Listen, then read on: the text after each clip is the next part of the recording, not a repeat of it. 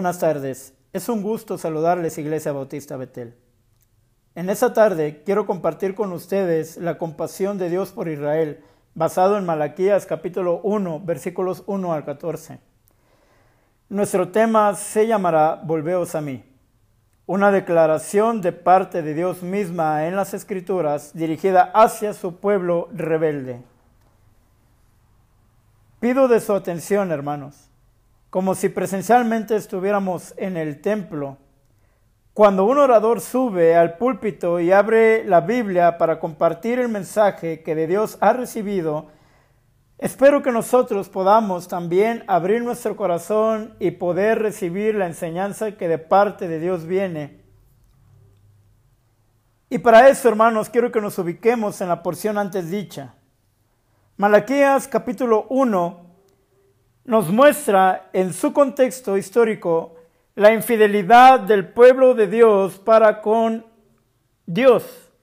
Nos muestra precisamente la rutinaria y mecánica labor de los sacerdotes que tenían que encargarse de ministrar con todo su corazón, que tenían que encargarse de ofrecer a Dios el sacrificio que a Dios agrada y que en el transcurso del estudio de esta porción nos daremos cuenta cómo al momento de realizar de una manera periódica y mecánica pudiéramos estar cayendo en contradicciones de lo que Dios quiere para que nosotros hagamos y que nos muestra en su palabra.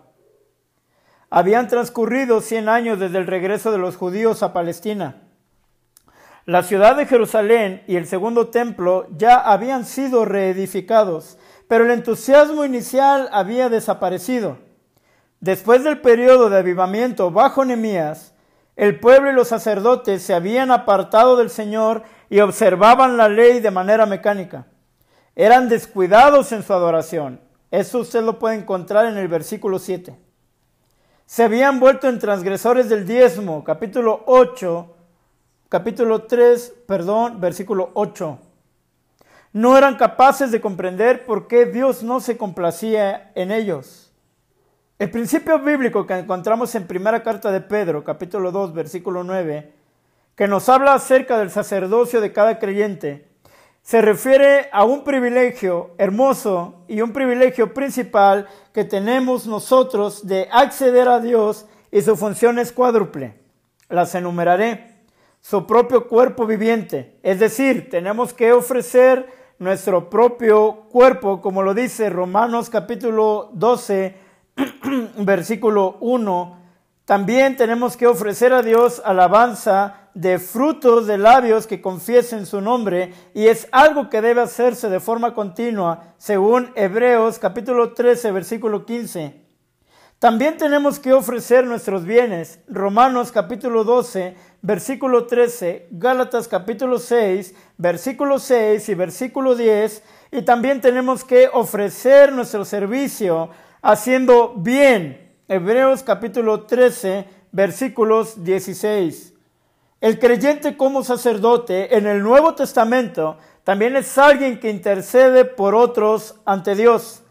Colosenses capítulo 4 versículo 12 y primera Timoteo capítulo 2 versículo 1, si usted tiene una pluma y un papel a la mano, puede anotar estos versículos que son de gran bendición.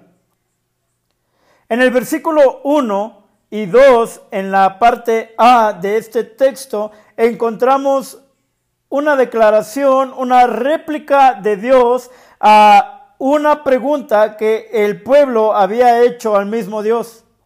Dios dice, yo os he amado, dice Jehová, y dijisteis. Es decir, el pueblo dijo, ¿en qué nos amaste? ¿No eres Esaú hermano de Jacob? dice Jehová, y amé a Jacob, y a Esaú aborrecí, y convertí sus montes en desolación, y abandoné su heredad para los chacales del desierto.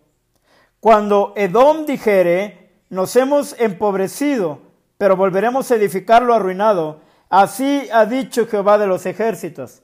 Atención con lo que sigue. Si usted tiene una Biblia a la mano, fije su mirada en lo que sigue, porque esto, hermanos míos, es un juicio de Dios para aquellos que se han mostrado infieles y que esto puede venir de pronto y repentinamente a sus vidas. Ellos se edificarán y yo destruiré y les llamarán territorio de impiedad y pueblo contra el cual Jehová está indignado para siempre. Y vuestros ojos lo verán y diréis, sea Jehová engrandecido más allá de los límites de Israel. En esta porción se muestra la compasión de Dios y está declarada. El Señor con sus propias palabras dice, yo os he amado, yo os he amado. Y esta es la primera de una serie de declaraciones calculadas para provocar a sus oyentes a que se detuvieran, a que pensaran y se arrepintieran. Lo solemne del caso se nota porque Dios mismo fue quien habló. El estudiante quizá podría decir, ya sabíamos del amor de Dios por los judíos. Malaquías predicó a finales del siglo V antes de Cristo a un remanente de judíos que merecían el adjetivo de rebeldes. La religión de ellos incluye repasar periódicamente los grandes eventos de su historia y las grandes intervenciones de Dios que demostraban su amor. Sin embargo, obviamente Jehová tenía que considerar lo necesario para repasar esa verdad, haciendo hincapié en la relación fundamental de la nación con su Dios. Siempre es bueno e importante volver a tocar los fundamentos. El pueblo de Israel se había olvidado que con mano poderosa Dios les había sacado de tierra de Egipto donde estuvieron bajo yugo de esclavitud alrededor de 450 años. El pueblo se había olvidado que Dios les sustentó con maná del desierto, que les alimentó y les dio agua de beber, agua que salió de la roca del pedernal, agua que pudo saciar su sed, y el pueblo se había olvidado de cuántas veces Dios les había librado en batallas militares cuando ejércitos de naciones vecinas y enemigas invadían sus territorios. Sin duda alguna que el pueblo a veces podemos caer en esa ingratitud y podemos caer, hermanos, en ese problema de olvidar lo que Dios ha hecho por nosotros. Siempre es bueno que nosotros estemos recordando y podamos darle gracias a Dios por donde Él nos ha sacado de dónde Él nos ha sacado, las veces que nos ha librado, las veces que Él ha contestado una petición, las veces que usted y yo estuvimos en peligro de muerte, estuvimos en enfermedad de aflicción y el Señor mostró su mano amorosa y de misericordia y hoy estamos aquí y sin embargo pudiéramos estar haciendo las cosas mecánicamente. Sin duda, uno de los problemas de cada uno de nosotros, hermanos, es de que queremos hacer las cosas como nos parece, queremos hacer las cosas como nosotros creemos que es correcto, queremos ofrecer sacrificio de la manera como nosotros creemos que es correcto, queremos adorar de la manera como nosotros creemos que es correcto, queremos ofrendar, queremos dar de la manera como nosotros queremos que creemos que es correcto. Y no nos fijamos en lo que Dios ha estipulado en su palabra y los métodos que Él ha prefijado para que nosotros podamos hacerlo. La fidelidad del pueblo, hermanos míos, estaba puesta en duda. El mismo Dios le reprende e incluso en el versículo 4, Dios tiene que decirles, ellos edificarán y yo destruiré. Cuando Edom dijere, nos hemos empobrecido, pero volveremos a edificar lo arruinado, Así ha dicho Jehová de los ejércitos. Ellos edificarán y yo destruiré. Un problema, un problema que es grave para cada uno de los creyentes es cuando nosotros, hermanos, le hemos decidido quitarle la honra y la gloria al Señor. Tenemos sin duda que meditar en nuestro corazón y ver qué es lo que hemos estado haciendo mal y poder volvernos a Dios. la pregunta impactante, ¿en qué nos amaste? Es como decirle, Señor, ¿qué favor has mostrado hacia mi persona? Es como de alguien que cínicamente pudiera decirle, Señor, no he recibido jamás algo de ti. ¿En qué nos has amado? ¿En qué nos amaste? Pero Dios dice, yo os he amado y la manera en como nosotros hacemos las cosas demuestra, hermanos míos, si es que verdaderamente nosotros amamos a Dios. La misma escritura dice en palabras del mismísimo Señor Jesucristo, si me amáis, guardad mis mandamientos. Esta es una prueba de amor que el creyente tiene que demostrar cada día. ¿Estamos guardando los mandamientos de Dios? ¿Estamos verdaderamente cercanos a Dios? ¿Estamos ofreciendo a Dios lo que a Dios le toca recibir de nosotros? ¿Es acaso, hermanos míos, Dios el primer lugar en su corazón? Cuando usted despierta cada mañana, ¿se acuerda de agradecer a Dios, de alabarle por un nuevo día? A veces, hermanos, el despertar cada mañana es algo tan rutinario que creemos que no es necesario darle gracias a Dios por ello. El Señor pudiera quitarnos la vida durante la madrugada y Él sería justo por causa de nuestro pecado. Pero tenemos que considerar que si nosotros abrimos los ojos es porque Él ha decidido renovar su misericordia y derramar su gracia en cada uno de nosotros. Estamos viviendo en tiempos difíciles de pandemia donde muchas personas luchan por tener salud y otras más luchan por permanecer con vida. ¿Cuánto aprecia usted su vida? ¿Cuánto aprecia usted respirar cada mañana, abrir sus ojos, abrir su boca, empezar a hablar, platicar con su familia o hacer uso de su vista y poder ver que Dios ha decidido prolongar la vida de su familia? ¿Está usted agradecido con Dios? Y muchos de ellos dicen, ¿en qué nos amaste? Aún así se mostraban infieles y hermanos míos, esto quebranta mi corazón porque el favor de Dios se muestra cada mañana, cada día y todavía preguntan, ¿en qué nos amaste? Dios muestra su compasión. Y Él, hermanos míos, muestra su gracia y misericordia cada día. Esos tiempos difíciles en los cuales vivimos nos ayudan a que nosotros podamos verdaderamente mirar a nuestra vida y ver qué clase de vida estamos llevando y qué clase de vida le estamos ofreciendo a Dios. La compasión de Dios era dudada. ¿En qué nos amaste?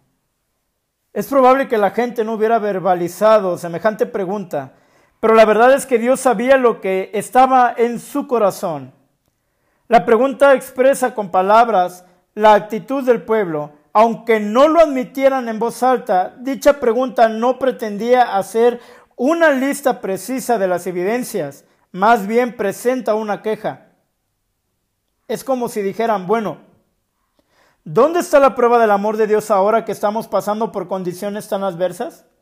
Si Dios nos ama todavía, ¿por qué estamos sufriendo las circunstancias presentes? Ha habido muchas promesas, pero ¿dónde está el cumplimiento de ellas? Mire, es fácil que usted y yo no sepamos promesas que están contenidas en la Biblia.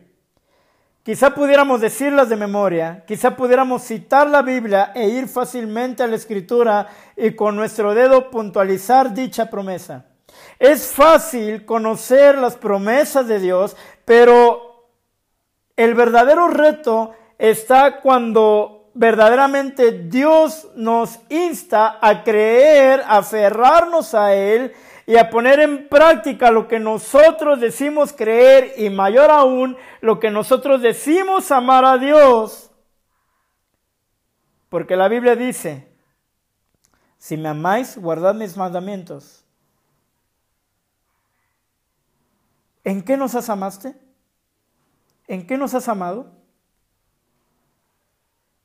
¿Por qué estamos pasando lo que estamos pasando? ¿Por qué me he quedado sin empleo? ¿Por qué mi salud se ha deteriorado? ¿En dónde está tu amor, Dios? Yo no lo veo por ningún lado. Mi familia ha enfermado. Ahora mis condiciones económicas están muy bajas, son muy precarias y no puedo ni siquiera tener acceso a lo principal. ¿En qué nos has amado? ¿Dónde están tus promesas? El remanente tenía un problema teológico. Había entendido mal el carácter de su Dios y no aceptaba la responsabilidad claramente transmitida por Moisés. Además, todo se complicaba por su religiosidad nominal. En cuanto a la historia, esa gente había perdido su capacidad de asombro, su capacidad de admiración, su capacidad de maravillarse por todo lo que Dios había hecho y la frase pacto perpetuo había perdido sentido para ellos. Se había pasado por alto o se había echado al olvido la exhortación de Deuteronomio capítulo 4 versículo 9. Por tanto, guárdate y guarda tu alma con diligencia, para que no te olvides de las cosas que tus ojos han visto, ni se aparten de tu corazón todos los días de tu vida. Antes bien, las enseñarás a tus hijos y a los hijos de tus hijos. Y aquí es bueno que nos detengamos y que nos preguntemos y miremos a nuestras vidas y a nuestras familias y nos preguntemos si hemos cumplido con este mandamiento que Dios nos hace en Deuteronomio 4.9. ¿Nos hemos guardado? Hemos guardado nuestra alma con diligencia, es decir, algo que se hace con esmero, con empeño, que no se puede dejar pasar un día sin que nosotros estemos guardando nuestra alma para que no nos olvidemos de las cosas que nuestros ojos han visto. Yo he visto grandes cosas de Dios. Yo he sido testigo del amor y la misericordia de Dios y yo sé que usted que está escuchando en esa tarde también ha sido objeto del amor de Dios, de su misericordia. Enséñelas a sus hijos. Átelas en la tabla de su corazón. Hermanos, es necesario que nosotros recordemos a cada instante lo que Dios ha hecho en nuestras vidas. Es necesario que en este preciso momento usted doble sus rodillas y le diga, Señor, gracias por tu misericordia. Si usted está sano, gracias. Si usted está enfermo, gracias. Si usted ha ha sido despedido de su trabajo, gracias. Si usted ha sufrido una reducción en su sueldo, gracias. Si usted ve a su familia sana o la ve enferma, gracias, porque la voluntad soberana de Dios obra en sus hijos y Él, hermanos míos, debe glorificarse en nuestras vidas. No se trata de nosotros. Y pensamos que egoístamente todo se trata de nosotros, que nosotros tenemos que estar bien, que nosotros tenemos que estar sanos, que nosotros tenemos que estar cómodos, que nosotros tenemos que estar en abundancia, cuando aquí el que importa, el principal, el que debe ser objeto de suprema alabanza, adoración y de toda honra y gloria es Dios, sin importar las circunstancias de su pueblo, porque Dios es más grande que cualquier problema, porque Dios es más grande que cualquier circunstancia, y Él, hermanos míos, está en su trono y gobierna y domina. Así es que nosotros debemos toda reverencia al Señor. ¿En dónde está su pueblo? ¿En dónde está su pueblo que dirá, Señor, yo te voy a adorar? En cambio, tenemos pueblo necio y rebelde que dice, ¿en qué nos amaste? Como preguntando, ¿en dónde estabas tú cuando yo pasaba por esto? ¿En dónde estabas tú cuando mi familia atravesaba por esa situación difícil? ¿En dónde estabas tú, Señor, mientras eh, aquel familiar, aquel pariente eh, moría en su cama de hospital o moría en su casa. ¿En dónde estabas tú, Dios? ¿Por qué no te mostraste? ¿En qué nos has amado? Porque es necesario, hermanos míos, que la voluntad de Dios se cumpla. Y si esa voluntad incluye el fin de nuestro peregrinaje aquí en la tierra, entonces sea Dios alabado y su nombre bendito por los siglos de los siglos. Aquí es donde nosotros, hermanos, tenemos que detenernos y ver si verdaderamente el Señor está recibiendo lo que quiere de nosotros. Haga una pausa en su vida. Haga un alto en este momento y diga, Señor, yo no te he ofrecido nada nada de lo que debería. No me he ofrecido yo mismo en sacrificio vivo, santo, agradable al Señor, que es vuestro culto racional. No te he ofrecido fruto de alabanzas con mis labios que invoquen tu nombre, que exalten tu grandeza, que exalten tus atributos y que digan, tú eres Dios y gobiernas por los siglos de los siglos. No te he ofrecido mis bienes, Señor, no te he ofrecido mis ingresos, sean pocos o sean muchos, aquí están, son para la honra y gloria de tu nombre. Que el Señor nos ayude, que el Señor nos ayude, que verdaderamente podamos nosotros vivir vidas rendidas a Él. Repito Deuteronomio 4.9. Por tanto, guárdate y guarda tu alma con diligencia para que no te olvides de las cosas que tus ojos han visto, ni se aparten de tu corazón todos los días de tu vida. Antes bien, las enseñarás a tus hijos y a los hijos de tus hijos.